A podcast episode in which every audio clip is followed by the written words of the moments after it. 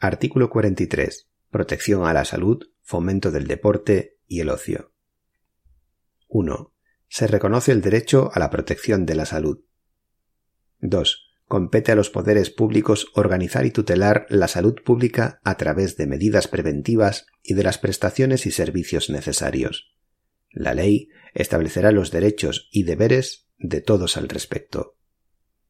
3. Los poderes públicos fomentarán la educación sanitaria, la educación física y el deporte. Asimismo, facilitarán la adecuada utilización del ocio.